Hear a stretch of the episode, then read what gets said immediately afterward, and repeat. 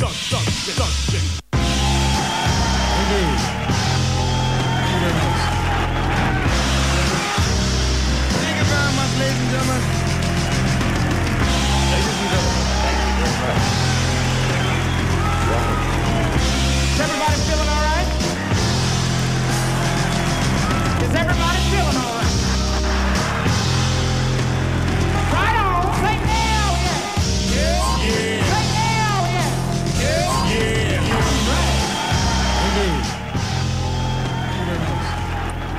Que viene.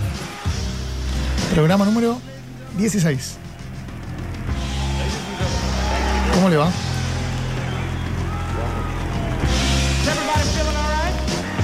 ¿Todo bien y usted? Todo muy bien, todo tranquilo, por suerte. ¿Quién les habla? Au- arroba Agu Correa. ¿Y yo? Arroba Facu-Nuno. Muy bien, muy bien. Complicada la ñ, ¿no? La ñ me signa mi existencia en las redes sociales e internet desde hace muchos años. Desde que llegó internet. Sí. Y los sistemas, los sistemas de computación. En los controles, Daniel Bravo, buenas noches. WhatsApp de la radio, Te lo voy a decir como a mí me gusta. dale. 3413 05 1075 Sin el punto. sin el punto. Instagram, Arroba lo que viene 1075 punto 5. punto 5. Arroba lugares y sabores para recomendados. Y arroba mundoliquido.tv, el amigo que pasó mejor vida porque es lo que de donde viene y hacia donde siempre quiere volver. Uno de los mejores lugares de Rosario. Y el mejor bartender de la ciudad. Se juntaron de nuevo. Sí. Sebastián Tevez, ¿lo podemos anunciar? Primicia. Eh, preguntémosle, pero Sí, Sebastián Tevez volvió al Diablito. Maipú, 6, Maipú, 30, Maipú, Por ahí. Maipú y San Lorenzo. entre San Lorenzo y Santa Fe. As you know, I play records on the air. And about two years ago, a record plugger brought me an album and played it for me. I listened to it and I said, You must be out of your mind. Mind, mind, mind,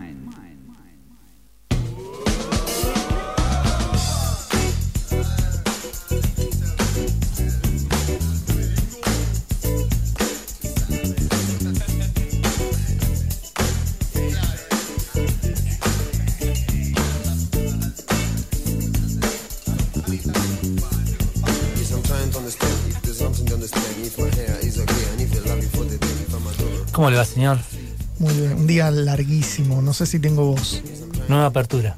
No, eh, la vamos a practicar hasta que salga. Va a salir bien. Va, va- va- tomando forma. Aparte de a dos- Improvisada. Sí, la, la teníamos ahí preparada hace un tiempo y en algún momento había que largarla. Y sí, hay que, hay que arrancar. Eh, la- día largo, día vacunado. Sí, empecé el día con vacuna. Sputnik en la ex rural, Sputnik V. Sputnik B en la ex rural. Increíble la velocidad, lo eficiente. Sí, muchos destacan eso. Eh, muy, muy fluido, rápido, eh, organizado. Muy prolijo. Sí, yo me acuerdo que en los primeros días había habido algunas quejas, pero se ve que tomaron nota, ajustaron y fluye, y sobre todo rápido, 10, Sí, 15 sí, sí, minutos. sí. No, no sé si, no sé si entre, entre que entré y salí fueron 20 minutos. No creo que haya llegado a los 20 minutos. Tremendo. Tan- Sí. Aparte, no es que vos decís vas y son 10 y tardás 10 minutos, mucha gente. No, el galpón lleno, no sé cuánta gente había. Una, muchísima gente. Eh, ¿Made in argentino o Made in rusa? Ah, desconozco. No me importa. Es lo. Fue vacuna. Lo importante es colaborar y vacunarse. Sí, sí. Es algo, algo importante y estamos a muy, muy buen ritmo. Se aceleró, empezaron a llegar las vacunas. Empieza a haber vacunas en todo el mundo. Sí, sí. Y empieza a haber variantes de virus se propagan. No quiero pensar, no, no quiero, No, no, no. quiero ni pensar. Las vacunas avanzan, todo va bien. Todo- Septiembre, agosto, septiembre, el mundo va a mejorar. eh, Está todo bien, está, todo bien, está todo lindo. Todo lindo, un programa muy lindo. Estoy, estoy muy feliz de enrostrarle en la cara al team invierno estas temperaturas un poquito más satisfactorias que las de hace una semanita atrás. Pero se disfruta el frío, No, ¿no? Un guisito. pero guiso se puede comer todo el año. Y, pero con frío se disfruta más. No, usted es un sádico. ¿Por qué? Ojo, esta temperatura que no es ni frío ni calor es más linda que el verano pleno o el invierno. Se disfruta más. No, señor. Lo espero en la isla con 40 grados.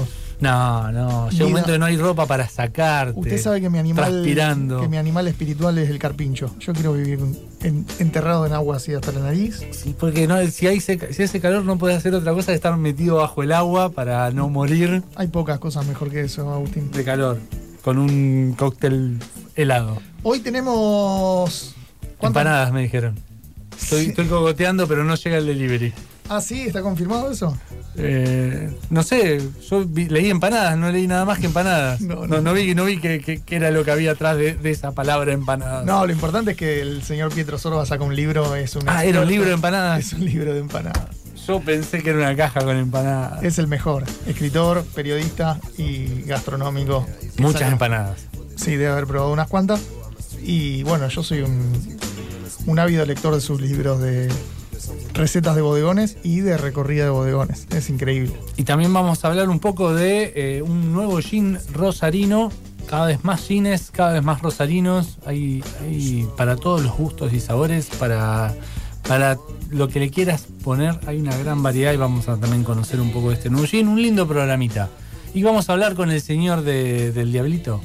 El señor Primicia, sí. Hay que ver, hay que ver en qué situación lo encontramos. Y mandó unos audios y había movimiento. Esperemos que sea digna. Sí, ¿quién no va a querer estar con el señor Seba Tevez de nuevo en esa barra clásica? Con uno de los barman que más marcó la noche de la ciudad. Yo le, le anticipo algo. Como notero, es un muy, muy buen ba- bartender. Sí, como bartender es un Excelente gran amigo. bartender. sí. Pero bueno, eh, tenemos un temita, metimos cambio, metimos modernidad, Un aporte del señor Daniel Bravo. que está con lo nuevo. Así vamos a escuchar esta. Lo este- tendría que presentar él, que se haga cargo. Sí, que se haga cargo. Dice que no, su voz no sale al aire. No, a ver, para, ya te digo, a ver qué era. Greta Van Fleet. Una banda, andás a ver de qué parte del Pero planeta. suena lindo. Suena muy bien. Vamos.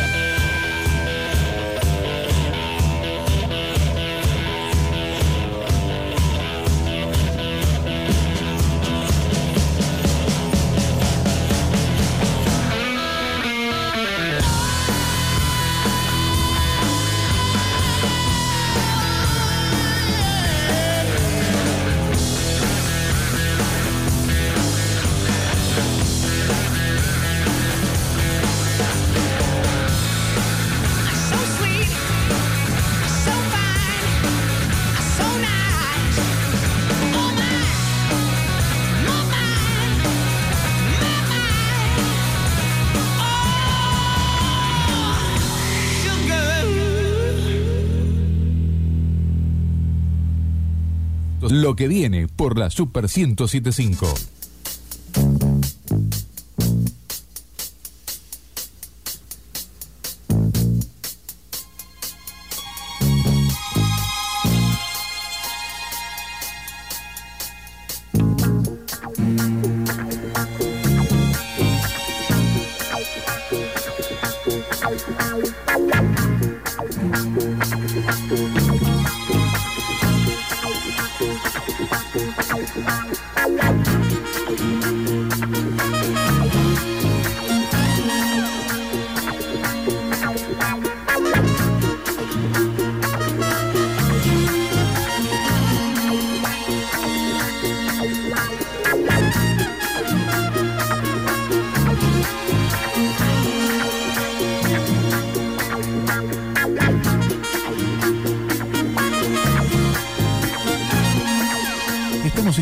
De seguir contándote lo que viene. Lo que viene por la Super 1075.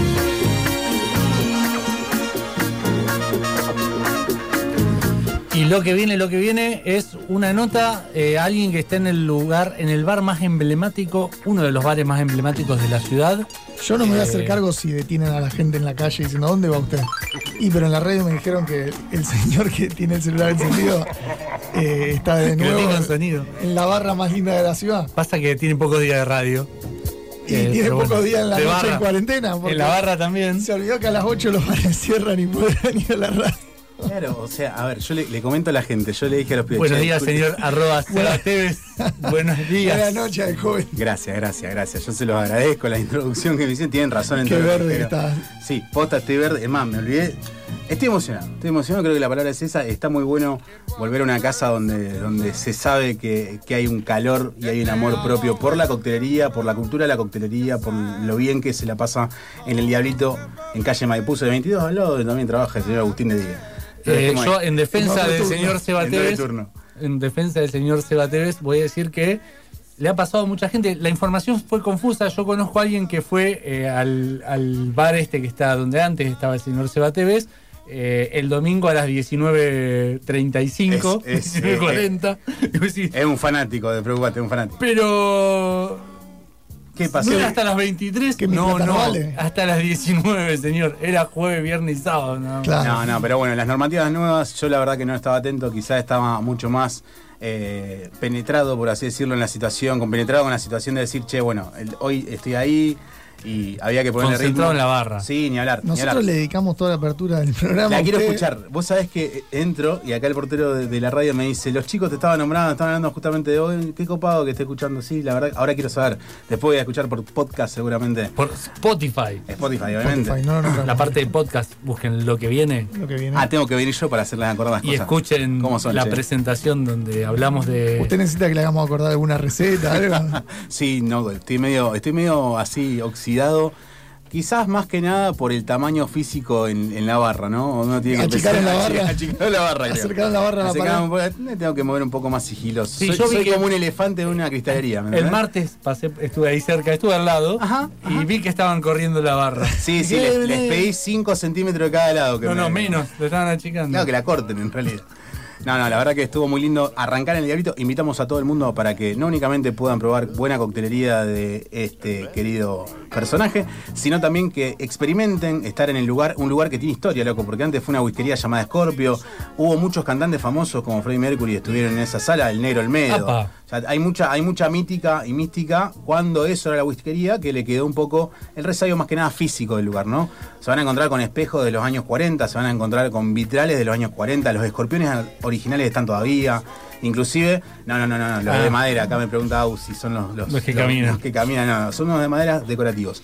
Y, lamentablemente, por una cuestión estética, la fachada no se puede tocar, pero sigue siendo la misma del edificio clásico. Recordemos que ese es un negocio debajo del edificio, así que está piola. No, muy Y cada tanto algún visitante extranjero Sí, sí, que está- sí. recuerda sus- sus épocas eh, en las que dejaba todo el dinero en Claro, con las coperas, con las coperas, Claro. viste, la copera se hace un negocio. Mucha gente que, se baja de barco y Pensando que Y era. recordemos que la aduana está cerca, sin ir más lejos que yo. Ponele, tenías eh, el puerto también cerca. Claro. Ha- Hay muchos túneles por ahí cerca también. ¿Qué sé yo?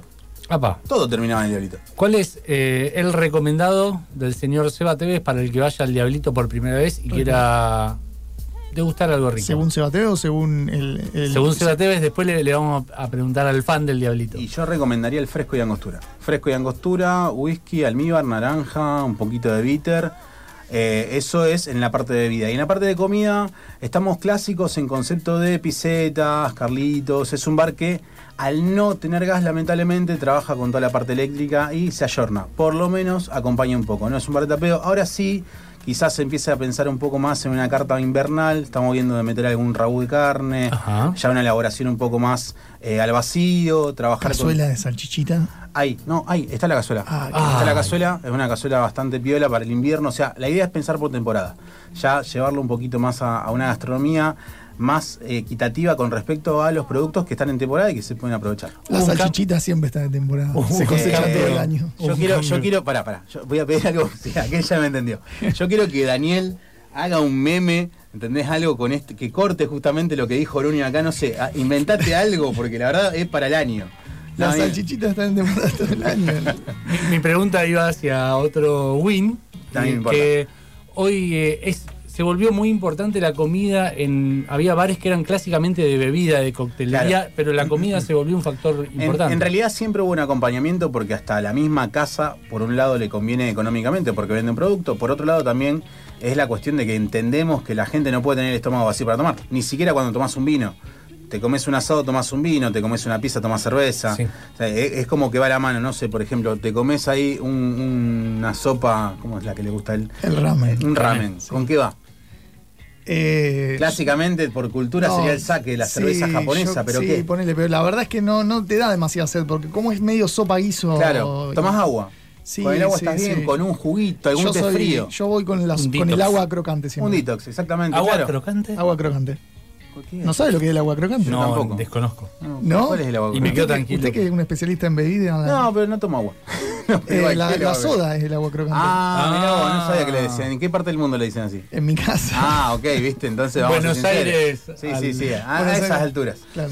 Eh, no, pero bueno, la idea puntual siempre hubo algo de comer en concepto a, a la coctelería. Vuelven sí que lo habíamos sacado de carta los nachos con cheddar. Apa. Bien. Si vuelven los nachos Bien, con cheddar, bien. Yo, yo soy son como las un- papas un- fritas Yo sí, soy un gran fan del movimiento anti-cheddar.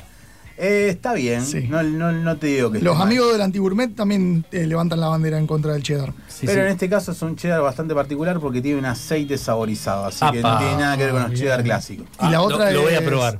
Obviamente. eh, jugo de soda. Jugo de soda es es con un chorrito de agua. Ah, eh, no, estás, soda eh, hoy, hoy está con. ¿Qué tal? Esa me la dijo un cordobés. Pero te patrocina Saldán. eh, ¿qué? Ojalá. No, tengo la maquinita de soda en mi casa. ¿La Drago? No, no, no. La, el, Ah, La- uy, no esa me es más auspicia. preocup- Esa es Sí, más es más pro, preocup- es más pro, es más pro. Sí, pero sí. ah, tenemos, esto es un campo de chivos. No, bueno, la digo, Soda Stream, me la regalaron. Sí, sí, está, buenísimo, está buenísimo. muy bueno, muy bueno. Tenés el, el ponés en el sifón agua, le enchufás. no, no, no, no, no, no. usted Está está, relatando está la red. una tradición vieja. No, esto es una garrafita que va dentro de un dispositivo que no Sí. lleva luz, electricidad, nada. Garrafita metida ahí, le enchufás la botellita que es a rosca, ca- muy parecida a esa, como una de agua. de plástico, y le das botoncito, ch, ch, la cantidad de ch, ch que quieras. Apa. ¿Cómo y- hace? ¿Cómo hace? Por Dios. Hoy está full. La verdad que está full. Y, ah, porque me vacuné. Vamos, to- ¿quién falta de acá del trío? Ah, el más El veterano. más joven. más joven. El más joven. Por Dios, Yo, por Dios, me por dijeron que los veinteañeros ahora a fines de julio nos vacunen. Apa, Así mirá vos. que eso. Ch, ch, ch, ch. Yo, Está bueno, está tres. Pero bueno, nada, con toda esta berebete, invitamos a que cada uno que tenga ganas de pasar por el diablito o en su defecto agasajarse con un poco de buena atención. Facu, Yo tengo un recomendado del Diablito. a ver, me Era, gusta era eso. mío. Me gusta. Era eso. mío, no tiene nombre. Pueden ir y pedir un nuño y se lo hacen. totalmente. Un nuño. Totalmente. Era un batido de Dale. eh, chinar Chinar, muy bien. y sinsano. Con un poquito de limón. Exactamente, un batido y un touch de azúcar para Bien. levantarlo todo. Guapa. Bien, ¿se acuerdan? Un nuño. Vos sabés que todavía hay muchos cócteles, como también han quedado cócteles de Ernesto Meléndez, como también han quedado cócteles en su comienzo de cuando el diablito era la barra del toro, que duró dos meses, después arrancó en el casino. Pero lo bueno, sí rescato, es que hay una muy buena cofradía del público en general hacia la casa. eh, la respetan como algo histórico, como algo cultural, en concepto no únicamente de la coctelería y la comida, sino también en la música, en el ambiente de la lectura, la poesía, en el ambiente un poco también under de, de la Rosario artística. Entonces eso está muy copado y se sigue vanagloriando con ese concepto. ¿Hace cuántos años dejaste esa barra? Y en el 2015 van a ser seis años. ¿Todavía había, hay gente que todavía va de esa época? Sí, ¿Te encontraste sí, ya con, sí, ya con me encontré, viejos? ya me- no, no, no, no pasa por viejos clientes, sino también por personajes que eran del lugar. Es como si fuese yo te diga, no sé, mira, el que viene siempre solo, el que viene a leer, el que viene siempre con una mina distinta. Bueno, hoy vinieron todos, aparte de que también. ¿El que va con la mina distinta Sí, también? Ese fue. Ese hay fotos, hay fotos. foto. Un amigo encima. Ah. Eh, no, impresionante, es un chanta divino. Pero a ver. ¿Pero casado o no? no? ¿Cómo le gusta? ¿Qué le Dale, impó, Polino? Tenemos ¿qué Polino de invitado. No, no, para que la gente no se ¿Qué confunde. está trabajando con Ventura? ¿Ahora qué anda? Hay que, hay que Hay que meter kiosco escalar. extras. ¿A usted le gustan los chismes? El, el turismo ¿A está usted le duro. gustan los chismes? El turismo está complicado. Un bartender invitado a la barra del Diablito me quiso hacer un. Negroni con angostura. Le Claro. dije, no, no se hace. Me dijo, pero yo hace muchos años que trabajo. Tiene una, una- un- no el mexicano, No, no, no, el no, mexicano. no, no, no. Era de No otro sé país. Me dijo, no, pero yo todos los años que tengo de bartender, sé que te, te apuesto todos mis años de bartender que se hace con angostura. Digo, mira, yo no seré bartender, pero tengo experiencia en esto. Tiene, se, ha, tomo. se ha bebido Negroni, Nuño, Digo, mirá, importante. el Negroni no llegó. Bueno, sí. Eh, lo, lo resolvimos mostrándole la página de la marca que brandea el Negroni en todos lados. Ni hablar. Que decía, no una- lleva. Sí, Una, una- una primicia también con respecto a la carta de la coctelería, hablando un poco de Negroni. La idea también es poner de vuelta lo que en su momento también ganó el Diablito, como los cuentos del Conde. En los cuentos del Conde se presentó un cóctel de la mano de la casa que era el perfume del Conde. Vuelve la carta, Bien. así que también está copado un poco eso. Exactamente, tengo la camisa de nuestra querida gente de Domingo, Agustín Alves, que en ese momento la auspició con unos bigotitos muy, muy ruiseñores. Así que nada, gente, la verdad que estoy contento. Y estoy contento de haber llegado, porque posta digo, miré el reloj y dije, che, llego a la radio. Martes a domingo, martes a sábado. Miércoles a Mier- domingo. Miércoles a domingo. Sí, miércoles a domingo. Lamentablemente los miércoles. Exactamente, lamentablemente los miércoles entre las 16 y las 20 horas. Es el horario. El, La hora para el. La idea quizás sea la hora de la chocolatada en el diablito. ¿eh? Me gustó. Ay, perdón, Para, perdón. los domingos también. Sí, los Lo domingos. La aprendí. idea- claro, exactamente. Los, los domingos serían miércoles y domingo. La idea es meter temprano una onda chocolatada, una meriendita media práctica. Hace poquito la vi a Pipi Yalur haciendo una chocolatada con un toque, medi- media medidita de Fernet. Sí, Una chocolatada espumada Apa. con Fernet. Interesante. Eh, A ver, hay que- jueves, hay que saber con- viernes y sábado. Claro, sí. jueves un poquito más extendido hasta las ¿Jueves 23. también? Eh, no sé si jueves. Mañana sí, porque es fin de semana de largo. Claro. Sí. Jueves, viernes, eh, jueves, viernes y sábado está confirmado. Exactamente. Bien. Desde las 18 horas estamos en el Diablito hasta las 23. Desde las 9 de mañana estoy ahí al lado. Y sí, sí, tenés que trabajar ahí al lado. Por eso. hermano. Pero bueno, nada, eh, los invito. Espero verlos ustedes también, porque yo pensaba, digo, bueno, si terminan temprano, porque van a terminar temprano. Lo voy a meter en un aprieto. Apa, ¿por qué? ¿Me espera con un cóctel sin alcohol? Sí, totalmente. Aparte estoy de su lado, estuve tomando agua todo el día. Muy bien. Qué raro, vos sabés qué raro estar en el Diablito. ¿Se puede pedir cóctel sin alcohol en el Uno Se de puede al- pedir. aloe vera con crisantemo. Mira, los crisantemos se me van a complicar. El aloe vera sé que tengo a la vuelta una vecina que tiene, así que te consigo. A ver, la idea Tengo puntual. La idea puntual, más allá de que existe un Manhattan como existe en toda barra, un Neroni o unos Nacho con cheddar como existen en otras casas de comida, la idea formal del diablito siempre es la calidez y la aporte humana. Y hoy tiene esa plusvalía de que hay un equipo que siempre te va a atender con una sonrisa, que te va a intentar meter en una situación de disfrute, porque es lo que vas a hacer. Vos salís a gastar plata para un disfrute, no porque te sobra. Ojalá sea porque te sobre, ¿no? Pero nada, así que esa es un poco la, la idea. Y me dijeron que el bartender tiene muy buena onda y prepara buenos tragos. Sí, eh, no me voy a olvidar nunca la capacidad que tenía el tipo de con 200 personas dentro de ese Eso. ranchito con todo cariño. Sonaba la puerta y el tipo levantaba la cabeza al lotero y ahí tiraba, ¡Eh! ¡Cola! ¡Facundo! Y, y ya está, estaba ahí adentro. Vamos a ir Pero- mañana y me voy a tomar un daiquiri de banana.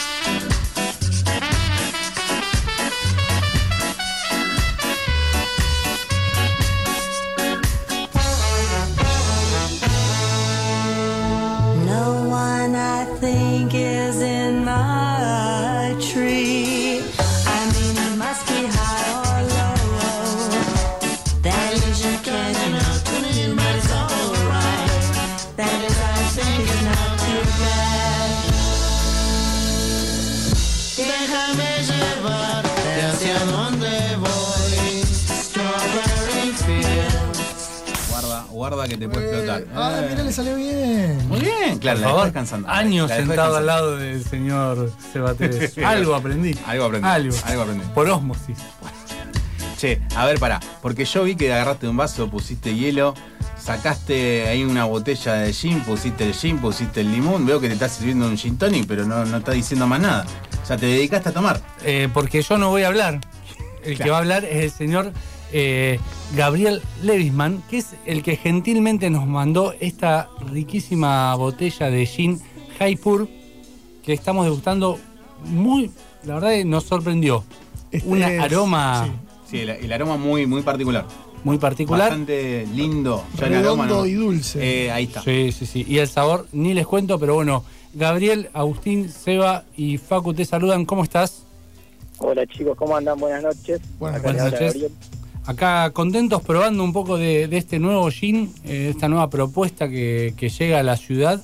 Contanos un poco de qué se trata. Me alegro, me alegro que lo estén disfrutando, era la idea, así que la noche está dada para eso. Bueno, les cuento un poquito. El gin es un gin rosarino, nace del corazón de la ciudad de Rosario. Eh, el nombre es Jaipur Gin. La verdad que, bueno, todo surge una noche con un amigo, mi socio, Hernán Kosuch, eh, el cual somos amantes del gin, la verdad que es una bebida cual, la cual disfrutamos mucho. Y una noche dijimos en la pandemia, che, ¿por qué no probamos a hacer gin que está tan de moda, nos gusta tanto? Vamos a hacer algún que otro cursito, vamos a incursionar en esto.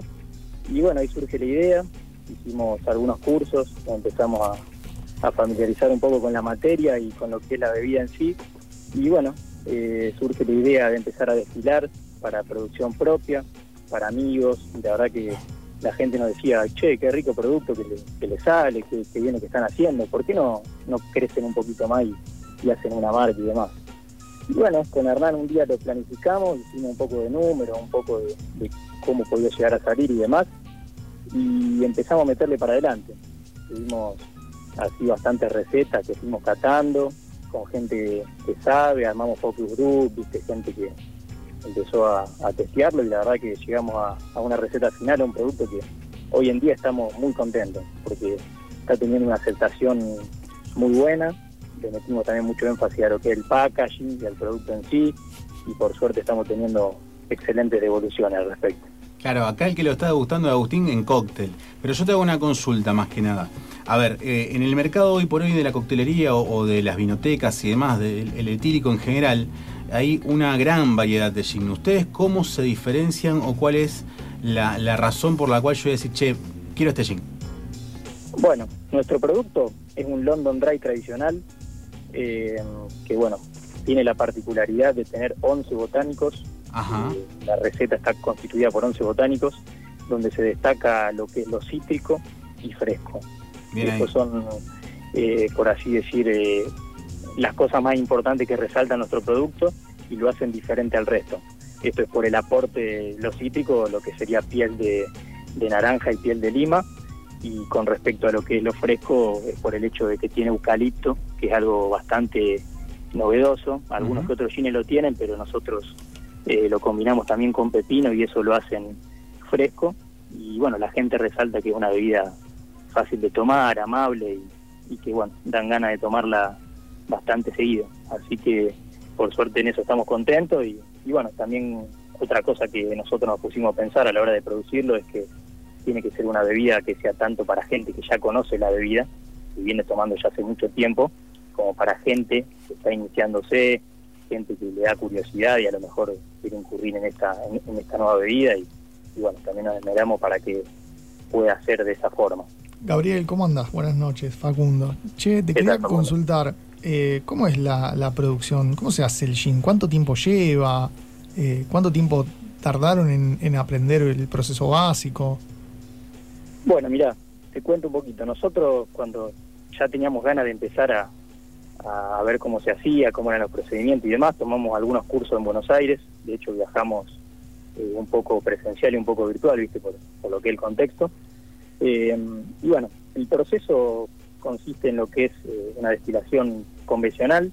En realidad son dos destilaciones, donde lo que nosotros hacemos es macerar en frío primero, es decir, que 48 horas antes preparamos lo que es la mezcla, que tanto digamos destaca nuestro, nuestro gin, con el alcohol y los botánicos. Eso permanece 48 horas macerando, porque nosotros hacemos maceración en frío, y después ese producto lo metemos dentro del destilador, cuando vamos a, a- producir el gin, y ese destilador eh, funciona con una contracorriente de agua que va enfriando todo lo que es el alambique, el, el destilador en sí, y va saliendo el producto que, ya es el gin a, una, a, un alto grado de lo que es graduación alcohólica.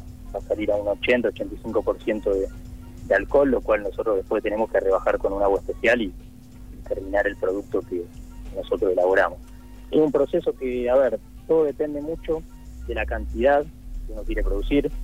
Nosotros cuando arrancamos, arrancamos con una cantidad de 50 litros, un vestidor de 50 litros y una producción aproximada de entre 100 y 120 botellas diarias, era lo que nosotros hacíamos y bueno, obviamente tenemos todavía la expectativa de poder seguir eh, aumentando muchísimo el número, pero la verdad que este es el proceso, en pocas palabras, y la verdad que es un proceso que nosotros le dedicamos mucho tiempo así eh, haciendo cursos y estudiando un poquito para que salga lo mejor posible, ¿no?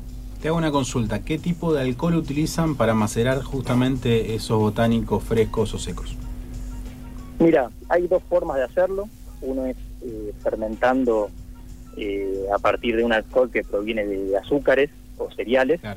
Y otra forma que es más, eh, digamos, menos engorrosa, es ya directamente utilizar un alcohol eh, del tipo alimenticio, de uso alimenticio, que ya está totalmente avalado, registrado y demás. Claro, por eso decías que tiene una graduación alcohólica muy alta, 96 grados prácticamente tiene para que el público contemple cuando sale inclusive el producto, o menos quizás, pero tendría también por normas y gusto bajarlo con agua.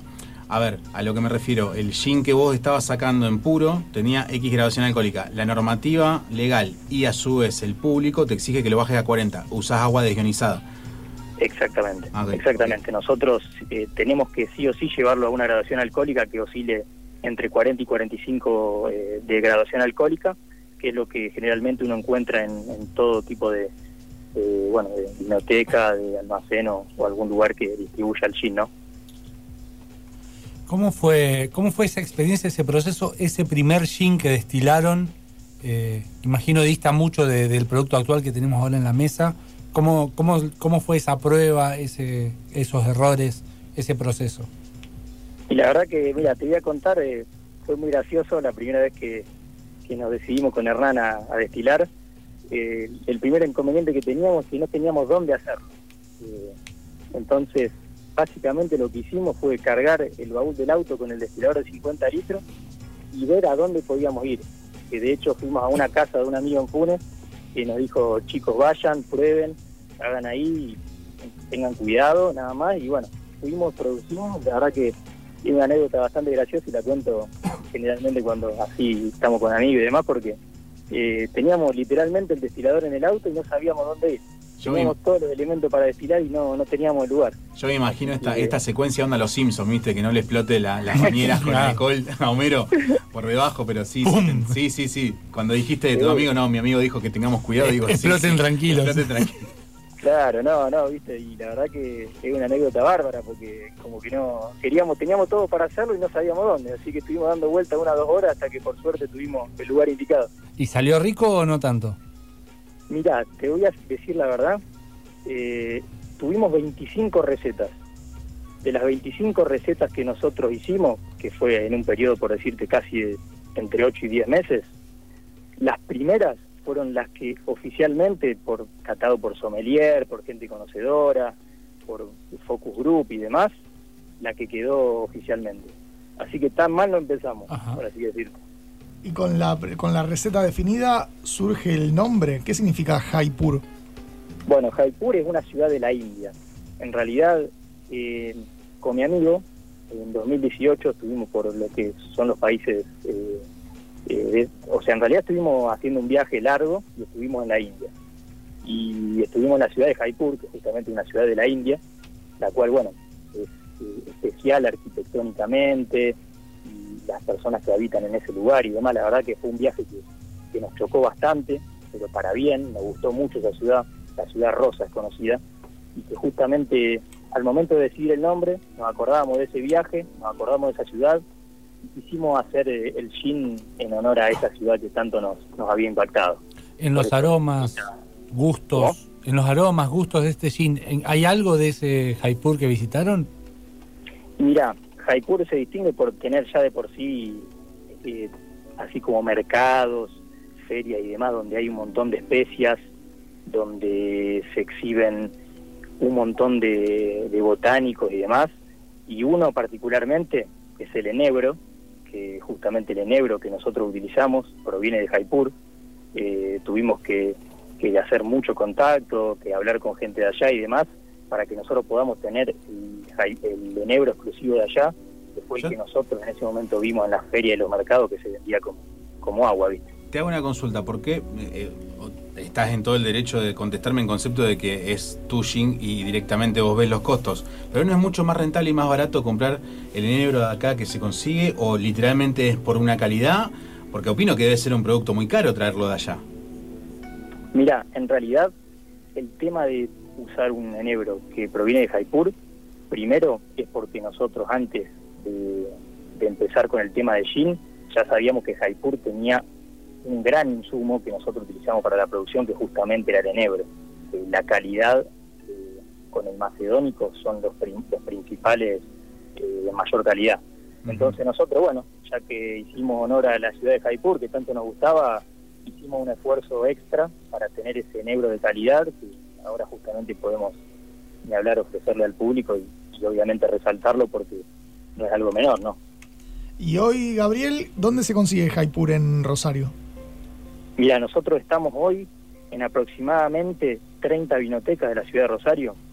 Eh, tenemos, estamos trabajando mucho con, con vinoteca, la verdad que está teniendo mucha aceptación el producto y también con deliveries de noche y con distribuidores eh, lo estamos vendiendo y obviamente también tenemos nuestra página oficial en, en Instagram que es Shin Jaipur, y ahí también nos pueden encontrar para, para consultar, para hacer algún pedido y obviamente si eh, algún distribuidor y alguna vinoteca generalmente nos contactan por ahí, así que ese es más o menos el, el, el tema de la distribución y comercialización del producto hoy en día. Yo te voy a pedir un favor, yo quiero que por solidaridad hacia Agustín Correa le mandes dos, tres cajas, por la vez se barjó todo el gin tonic, no dejó una gota. Hermano, Es muy rico. No, no, está todo ¿Está bien rico? que yo... Es muy rico, muy rico. Está todo bien que Qué yo y bueno, Facundo qué bueno, no me tomemos alegro. para cuidarnos, pero loco... No eh, tenés que compensar. Es que me, me tengo que sacrificar por el equipo. Alejandro, eh, Gabriel, la, me imagino que se consigue Jaipur en la barra, en la barra más nueva, vieja y clásica de la ciudad, con el señor Sebateves, ¿no es cierto? En el Diablito. Obvio, ni hablar, ni hablar. Genial. Eh, mirá, yo, yo te Espero, digo que... espero que lleguen las cajas de Jaipur, así lo sacamos desde el bar.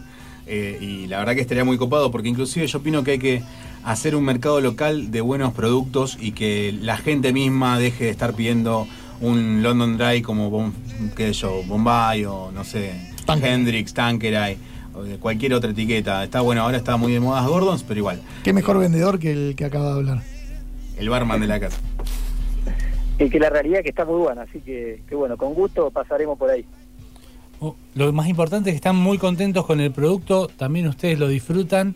Eh, repetirnos las redes sociales para quien quiera conocerlo, quien quiera hablar con ustedes para saber dónde comprarlo.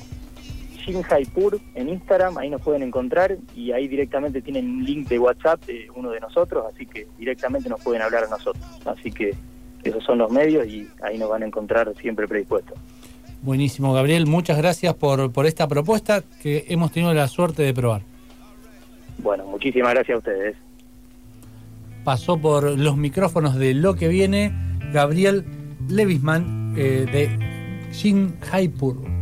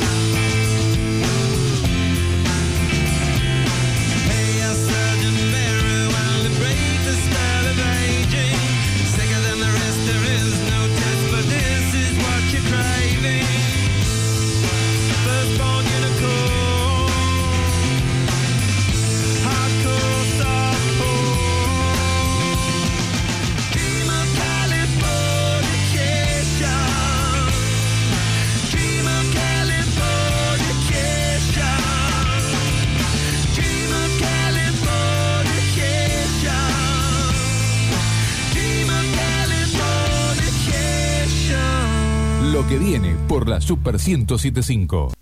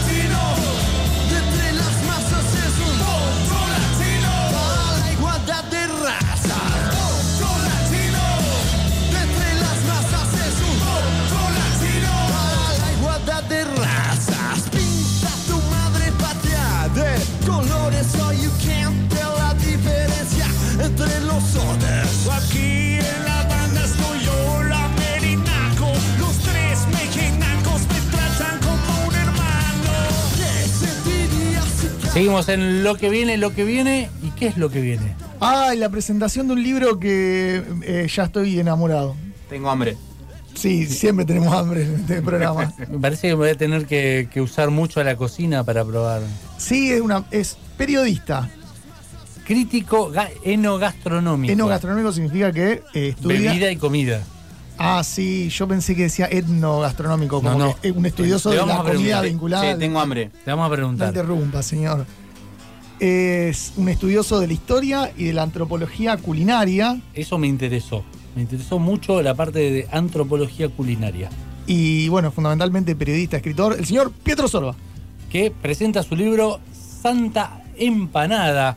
Eh, hola Pietro, Agustín, Seba y Facu te saludan. ¿Cómo estás? ¿Cómo están? ¿Todo bien? Buenas un placer noches. Estar como, un placer estar comunicado con ustedes, con vuestros oyentes y con el programa. Muchas gracias por por esta por darme esta oportunidad. El placer es nuestro, Pietro. La verdad que yo en lo particular, que fue el que estuve diciendo que tengo hambre, tengo hambre, estoy mirando la tapa del libro y me da hambre, loco. O sea, ya mirar la tapa, no me imagino leerlo porque como amante de la comida en general que soy, ya cuando leo algún ingrediente o en su efecto ya lo tendré en mano y veré de qué se trata puntualmente, pero más que nada, la verdad que aplaudo la emoción de que la empanada tenga un libro, loco.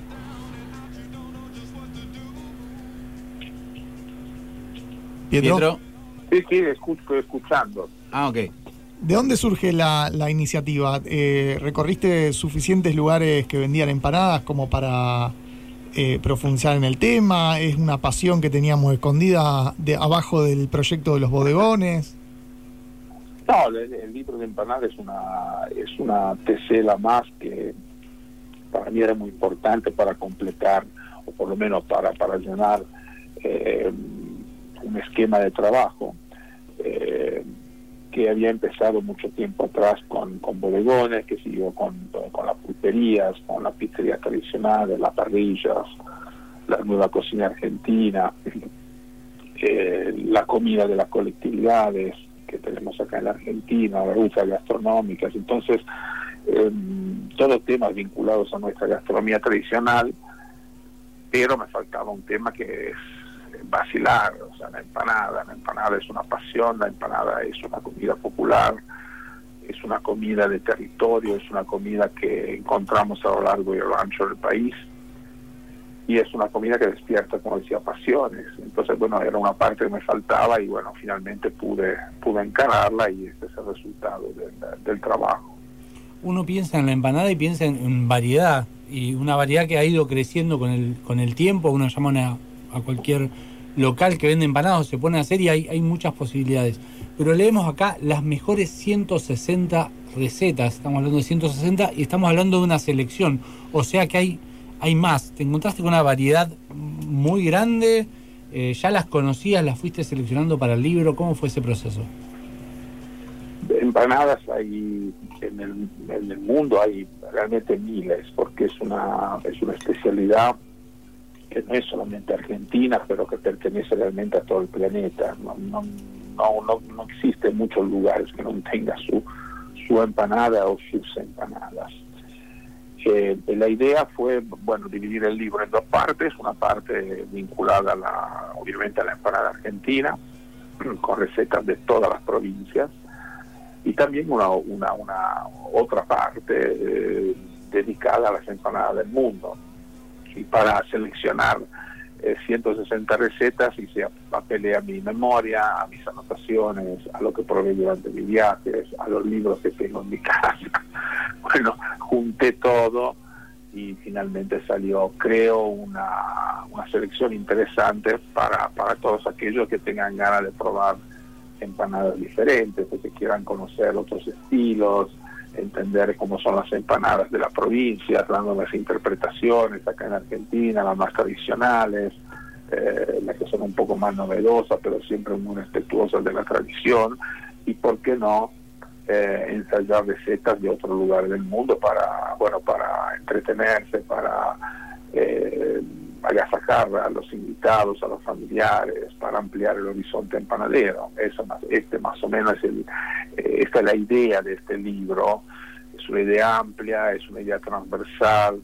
eh, ¿Para qué? Para, para que la gente pueda disfrutar también de esta sagrada y santa empanada.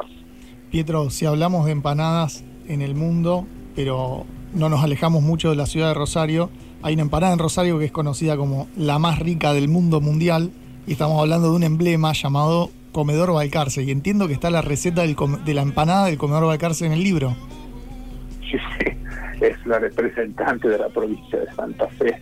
Pero cuando yo te decía que eh, apelé a mi memoria, a mis anotaciones, etcétera, bueno, en ese- ese- este es un caso en el cual apelé a mi memoria, porque esa empanada, en mi opinión, es una empanada única, es una empanada que representa una historia rosarina, una historia de inmigrantes, es una empanada que tiene un sabor especial.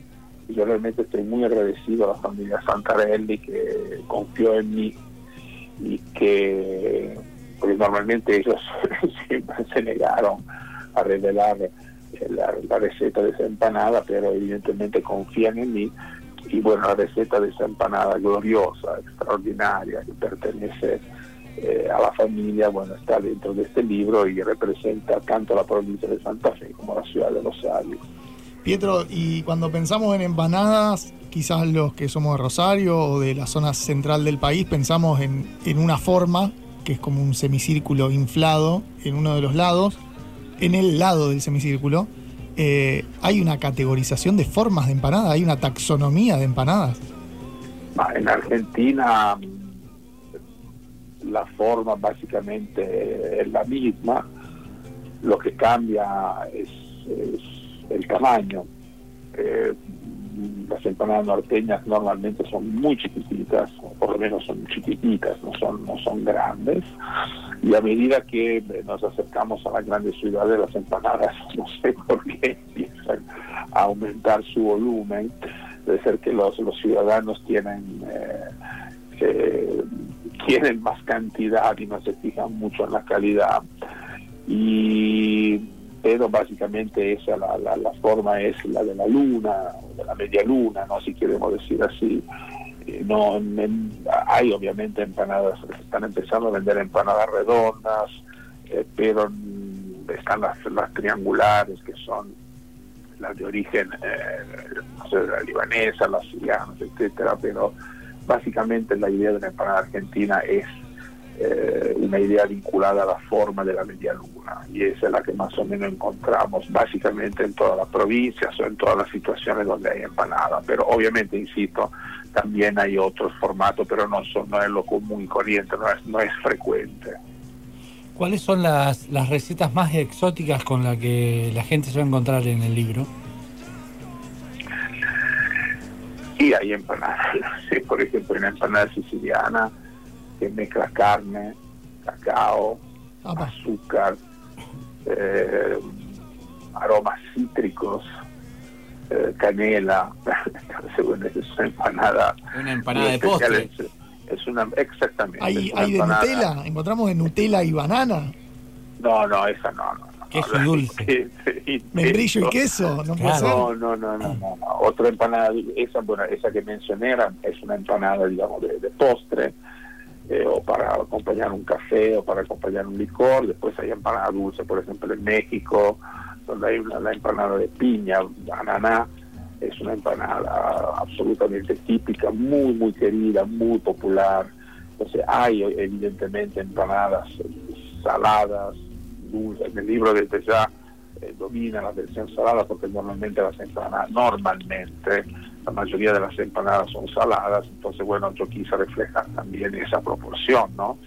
Pero mm, la empanada dulce no es eh, algo inusual, hay recetas antiguas de nuestro país, sobre todo las que están vinculadas a la provincia de Córdoba, eh, donde las empanadas se hacían con fruta antiguamente.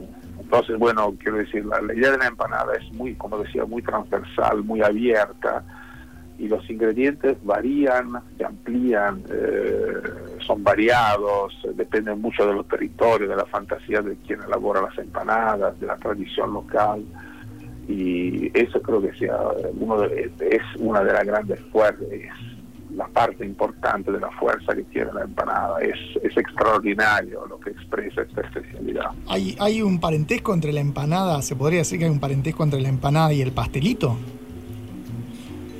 En un punto quizás sí, porque es- es- son- son- estamos hablando de una masa eh, que encierra algún tipo de relleno.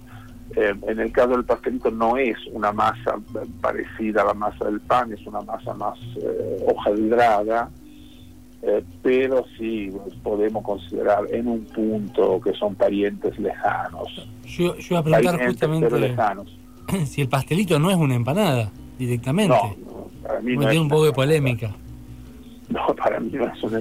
A ver, mm, hay que tener, hay que prestar atención al tema de la palabra pastelito, ¿no? Porque, por ejemplo, en, en muchas de nuestras provincias, eh, la empanada frita se llama pastel. Ah, mira. Entonces, em, hay que prestar atención a eso. Si, si- para, si cuando hablamos de pastelito, estamos hablando del clásico pastelito eh, que tiene dulce de batata, dulce de membrillo, y yo creo que en este caso es un pariente, pero muy lejano de la empanada. Hay cierta afinidad, pero la verdad que no es exactamente lo mismo. Mientras que los, los pasteles, que son las empanadas fritas, desde ya son, ah, son empanadas, ¿no? pero que se llaman pasteles. Vos recién decías que en las ciudades más del norte o en otros poblados la empanada tiene un tamaño justo y cuando se acercaban a la ciudad se agrandaba y la gente cometía el error de pensar que mejor tamaño no era mala calidad, buena calidad. ¿Vos cuál otros factores le darías al público, a nuestro público gastronómico, que se fije en una calidad de empanada? ¿Cuáles son los recomendados de Sorba en esos tips? Eh, el problema de la empanada es que uno no sabe lo que tiene, hasta que no, hasta que no muerde no, no, no, no sabe, es imposible, pero eh, digamos que si uno prueba, hace una prueba con una, eh, tiene que tener un, un recado, barra relleno, barra picadillo eh, húmedo. Después el, el- sabor tiene que ser eh, intenso, pero que cuando digo intenso no quiero decir fuerte, tiene que tener un, un sabor perceptible, ¿no? Como, bueno, si ustedes piensan en esa empanada que mencionamos del comedor Balcarce, esa es una empanada que tiene un sabor de una gran intensidad, pero eso no significa que sea una empanada potente, es una empanada que tiene un sabor intenso, típico, característico. Bueno, eso es lo que uno tiene que buscar en una empanada. Desde ya lo ideal es que tenga también una buena masa, porque mucha gente cree que la masa mm, algo secundario.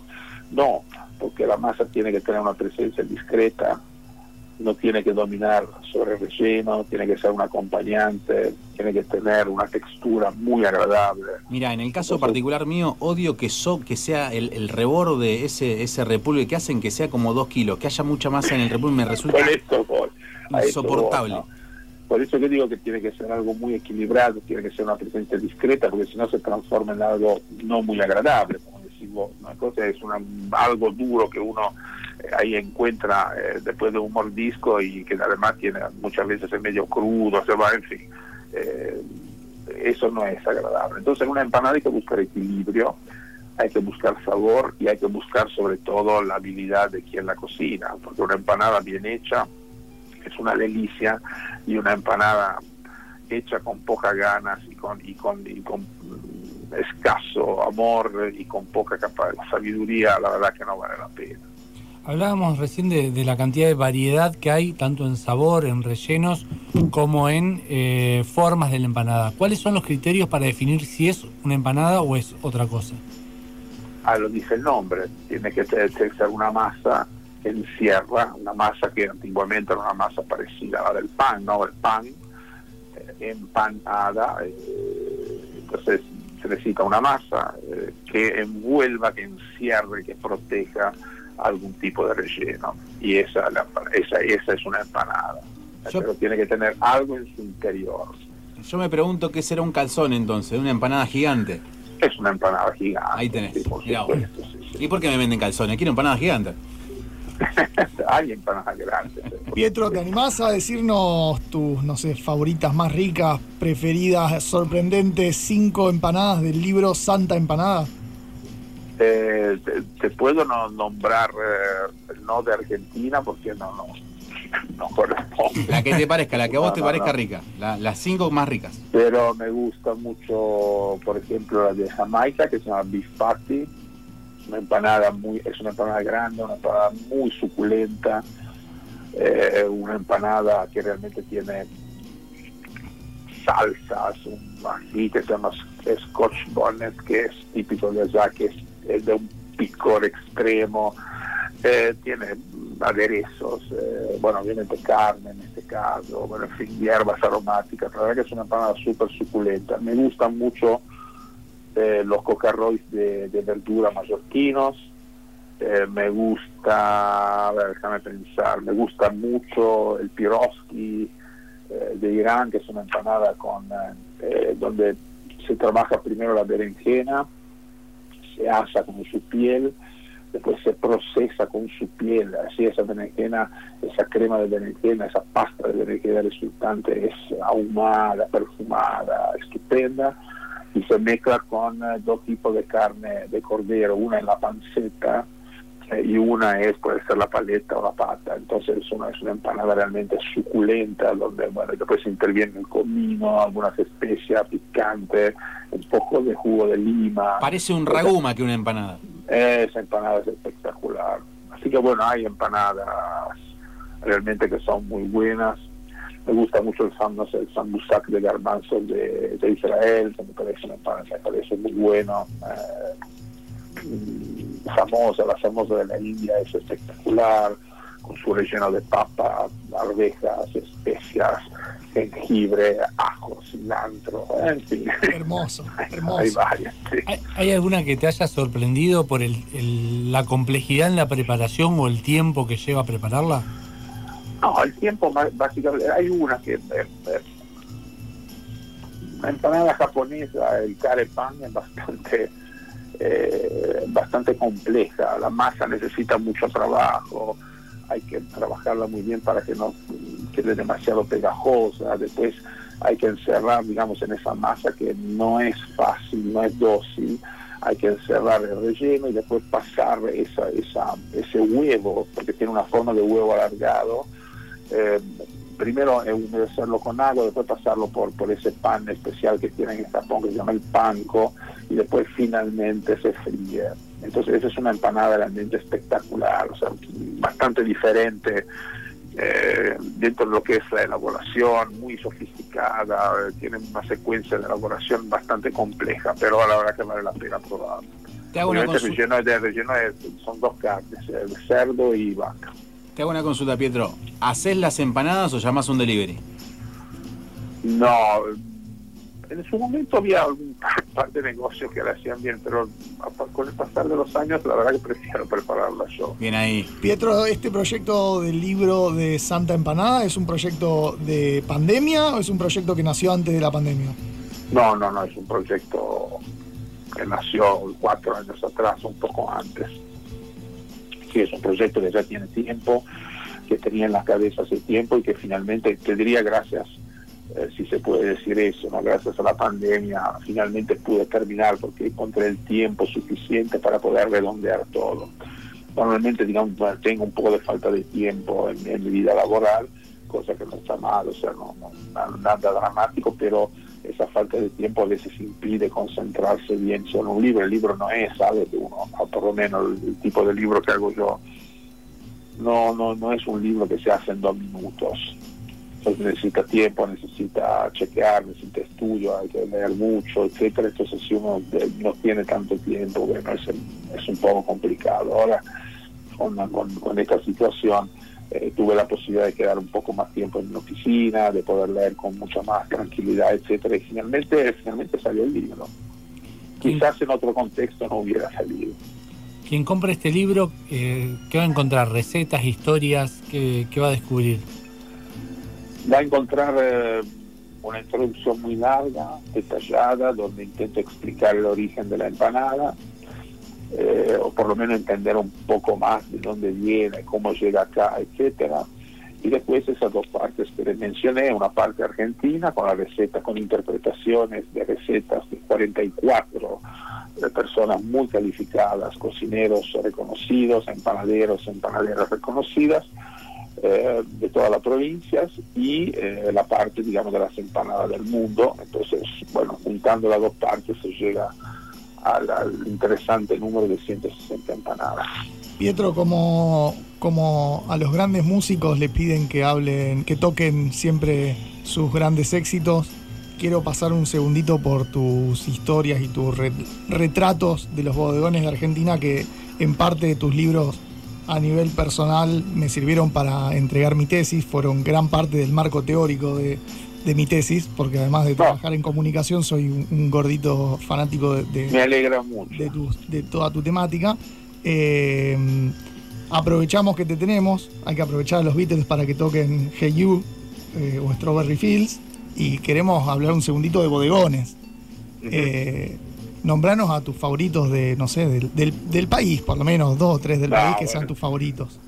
No, mira, ya que estamos ahí con, en Rosario, le, le digo que el, por el, el comedor Barcarce, por ejemplo, es un lugar eh, que realmente me, me, me fascina, me fascina porque se come realmente muy bien. Eh, ese hígado con cebolla que, que se come ahí, por ejemplo, así que sé cómo me acuerdo. Eh, Yo estaba, estaba en la mesa al lado, te vi comer el hígado con cebolla. Bueno, bien, ve que no miento, ¿ves? entonces eh, ese hígado con cebolla es espectacular, esas- las empanadas son maravillosas, la historia que hay detrás de ese lugar es fabulosa.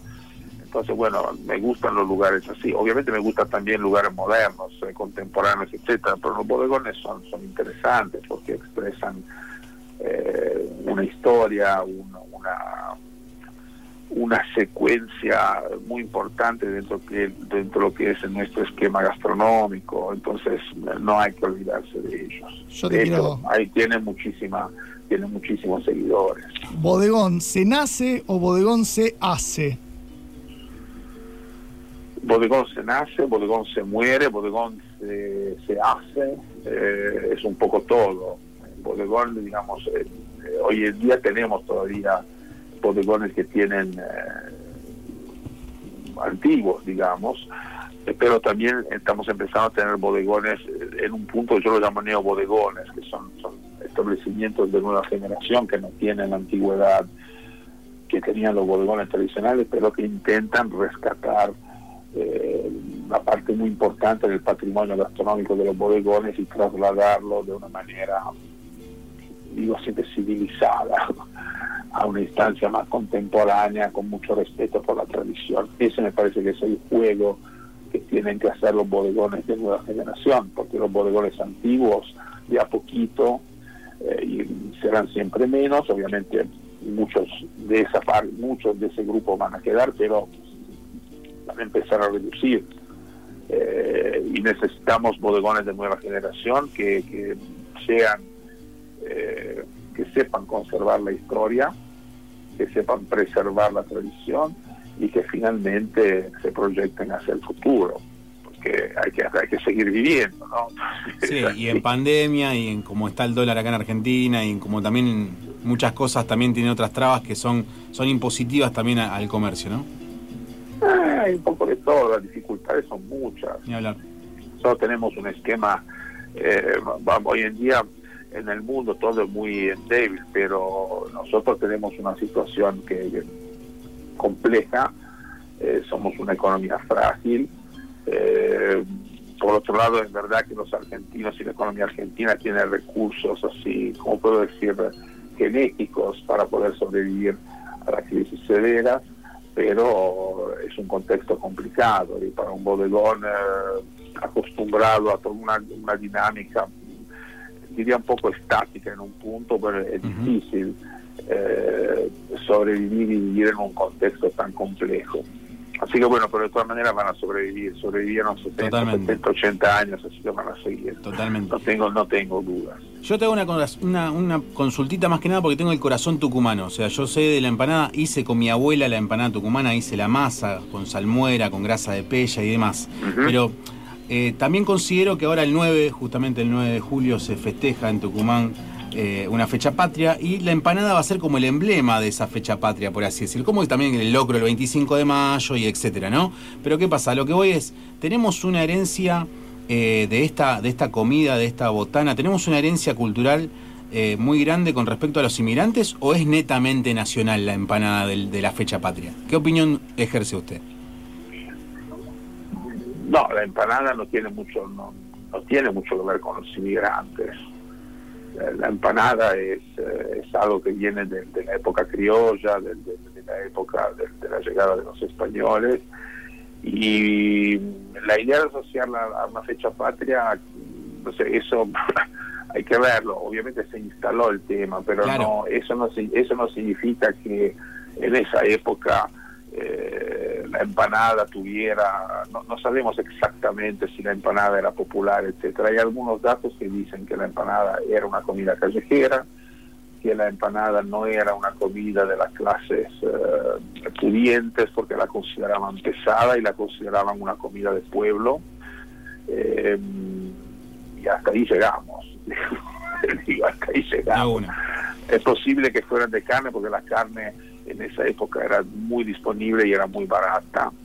Eh, pero como como muchas veces sucede no hay mucho testimonio de eso, no hay mucha hay, hay mucha más documentación en relación a lo, a lo que se comía eh, en las casas de la aristocracia, etcétera Y ahí la empanada no aparece. Eh, leía en, en tu biografía esto de la antropología culinaria. Eh, ¿qué, es un poco esto? ¿A qué, ¿A qué se refiere? al vínculo que tiene el hombre con la comida dentro del contexto donde vive. Es la antropología culinaria, o sea, entender cómo, cuál es el vínculo entre un pueblo y su comida dentro del contexto general de esa nación o de ese territorio, de esa región o de esa zona, ¿no? Entonces, bueno, eso explica muchas cosas, es muy interesante porque, no sé, pensemos en, no sé, en nuestro nor- noroeste argentino bueno, eso es un, ese, es, ese es un contexto donde eh, existe un vínculo X entre las personas entre, y su comida típica. Si no vamos a otra región, eso cambia. Entonces, bueno, eso es lo que, eso es lo que, eh, esa es la parte interesante de esa antropología culinaria. Quien quiera saber un poco más de, todo esto, este gran conocimiento sobre eh, la gastronomía, la enogastronomía, quien quiera comprar tu libro, cómo, cómo se contacta, cómo, dónde lo encuentra. Ah, lo encuentra en la principal librería del país o en el, eh, la página web de editorial Planeta, donde uno puede entrar, busca el libro y después si decide finalmente comprarlo, hace clic y finalmente el libro llega a su casa. Es- básicamente esos son las son los caminos para conseguir el libro es fácil. Qué fácil, Hoy- qué fácil, ¿no, fácil. Pietro? Qué fácil, ¿eh? Hoy en día es fácil, sí. Bien. Está, está al alcance de la mano. Bueno, muchísimas gracias, Pietro, por, por todo este conocimiento, por, por este saber sobre la empanada, sobre los bodegones. Eh, la verdad, muchísimas gracias. No, gracias a ustedes. Un gran placer conversar con ustedes y ojalá que se dé otra oportunidad. Muchas gracias. Ojalá algún día acá en vivo hablando de empanadas con unas ricas empanadas. Sí, por supuesto. Unas empanadas le, le decimos a Santarelli que mande que envíe sus empanadas. Es muy difícil, es- hay que lograr eso, no es sencillo. Sí, yo lo voy a lograr, yo lo voy a lograr. Bueno, ya, ya está la cita programada. Cuando se pueda, cuando pase todo esto, eh, Pietro sobra en el piso con unas ricas empanadas del comedor Balcarce. Muchísimas gracias. Un gran abrazo. Chao, chao. Muchas gracias. Pasó Pietro Sorba, periodista eh, enogastronómico, eh, por los micrófonos de lo que viene.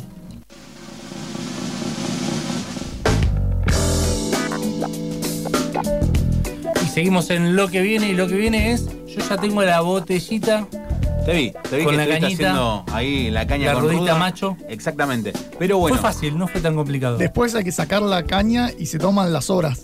No, te- La- hay que sacar la ruda y se toman la las caña, horas. La ruda queda ahí, la ruda queda ahí. Tirás la caña y te comes la ruda. ¿Hay sobras de eso? No, No, no, no, no, no, no, sobra.